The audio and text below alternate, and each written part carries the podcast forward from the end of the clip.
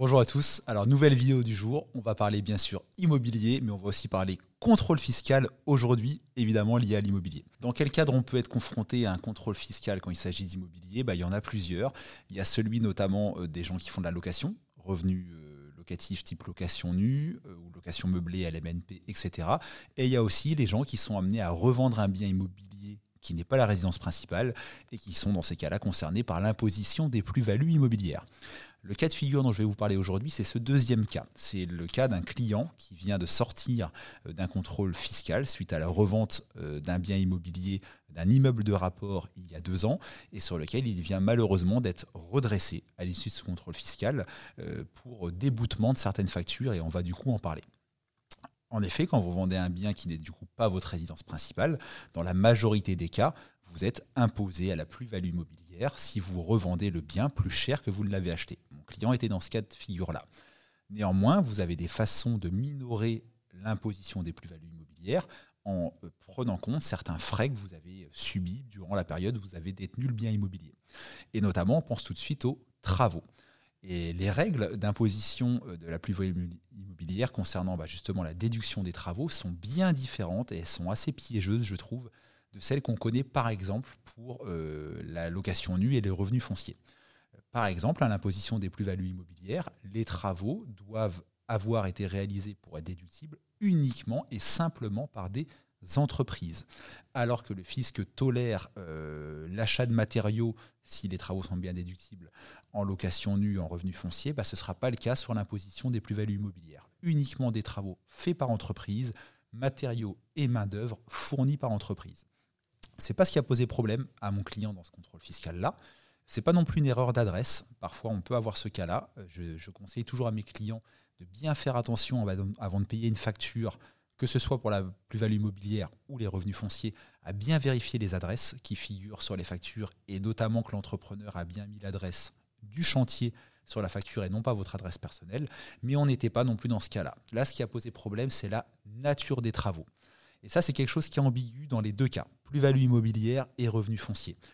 On, dit certes que les travaux sont déductibles des revenus fonciers, d'une part, ou alors permettent de majorer le prix d'acquisition dans le cadre de l'impôt des plus-values immobilières, mais il y a des petites lignes.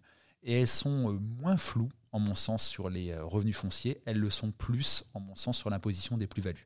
Pour faire simple, tous les travaux qui ont été des travaux liés à l'entretien du bien immobilier ne vont pas être pris euh, en compte pour la déductibilité euh, sur l'imposition des plus-values immobilières. Et c'est vicieux parce que dans notre cas de figure, euh, le notaire de mon client, qui est celui qui se charge de, de rédiger la déclaration, parce qu'il y a une déclaration fiscale de plus-value, de percevoir et de payer le fisc sur l'impôt à la plus-value immobilière, avait pris en considération ces deux factures-là. On avait une facture de 5 000 euros environ pour la plomberie réfection d'une salle de bain et une facture de 13 000 euros de tout un tas de choses sur une couverture, la couverture de l'immeuble de rapport. Le notaire avait dit OK, ça, doit être déductible, donc je les prends en compte dans ma déclaration. Et finalement, bah, un an plus tard, euh, le contrôleur arrive, met le nez dedans, et lui considère que ça ne l'est pas. C'est pour ça que j'ai trouvé intéressant de faire cette vidéo aujourd'hui pour réagir sur un cas euh, très concret euh, qui sort là en, mai. enfin qui sort pardon en février 2023, là où vient de finir le contrôle, et de vous rappeler la prudence concernant les travaux, aussi bien sur la déduction des revenus fonciers que sur euh, l'imposition des plus-values immobilières. Mon conseil va être d'interroger par écrit en amont votre centre des impôts. Vous pouvez le faire depuis votre euh, espace.gouv. Moi, je l'ai fait il y a deux ans. J'avais une question euh, sur laquelle j'avais un doute et vraiment une question précise. Et ben, en me connectant à mon centre des impôts sur espace.gouv, vous avez un outil Nous contacter et vous pouvez laisser poser une question, alors assez euh, concise, parce que le nombre de caractères est limité, mais vous pouvez poser une question et vous obtenez euh, sous quelques jours, ça n'a pas été long, je félicite d'ailleurs euh, le Centre des impôts à ce sujet-là, et ben vous obtenez une réponse écrite à votre question. Alors des fois elle vous plaît, des fois elle vous plaît pas, parce qu'elle ne vous arrange pas, mais au moins c'est concret, ça vous permettra d'avoir quelque chose sur, lequel vous appuyez plus tard en cas de contrôle fiscal. Pour rappel, dès qu'on revend un bien immobilier qui n'est pas sa résidence principale, que l'on détient depuis moins de 30 ans, sur lequel on gagne de l'argent par rapport à, des règles d'abattement, etc., bah on est soumis à l'imposition des plus-values immobilières qui peut dépasser les 36%. Donc c'est évidemment important. Et on est tenté de, réduire cet impôt-là en passant des factures. J'ai une autre astuce qui n'est valable que pour les personnes qui détiennent le bien immobilier au moins 5 ans avant de le revendre, ça c'est important. Et ben, le fisc permet, euh, sans aucun justificatif, de jouir d'un forfait travaux de 15% et donc euh, de, de majorer le prix d'acquisition de 15%, quand bien même vous n'avez fait aucun travaux. Donc pour les gens qui revendent après 5 ans, eh ben, il faut vraiment s'assurer que le jeu en vaut la chandelle de faire une déclaration réelle avec un risque euh, derrière de se voir débouter certaines factures.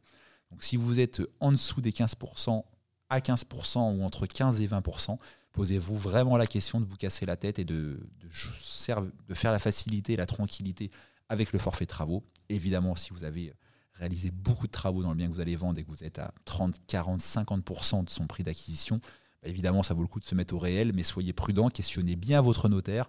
Et si vous, lui, si vous ou lui avez le moindre doute, eh bah, interrogez en amont par écrit votre centre des impôts. Si vous vous intéressez à l'immobilier, je vous invite à, suivre euh, bah, la minute du propriétaire sur YouTube, le logo qui est juste derrière moi, euh, Patrick Magalès sur TikTok. Et si vous vous intéressez aux revenus fonciers, parce qu'on en parle dans cette vidéo-là, et, on va bientôt devoir préparer nos, déclarations de, revenus fonciers, et bah, j'ai dit tous les ans, j'en ai un exemplaire ici à côté de moi, euh, version papier, un e-book d'une vingtaine de pages qui parle des choses déductibles ou pas, des modes de calcul et des conseils concernant les revenus fonciers, donc c'est pour ceux qui font de la location nue, et ben vous pouvez le télécharger euh, sur ma bio, sur mon TikTok, ou alors vous vous rendez sur visitenco.fr, donc www.visit-enco.fr. Vous avez une rubrique conseils. Là-dedans, vous retrouvez tout un tas de choses, des articles, des vidéos, des podcasts. Et vous trouvez aussi tout en bas un lien de téléchargement gratuit, sans engagement, de notre e-book. Donc, euh, jetez-y un coup d'œil. À bientôt pour une nouvelle vidéo. Ciao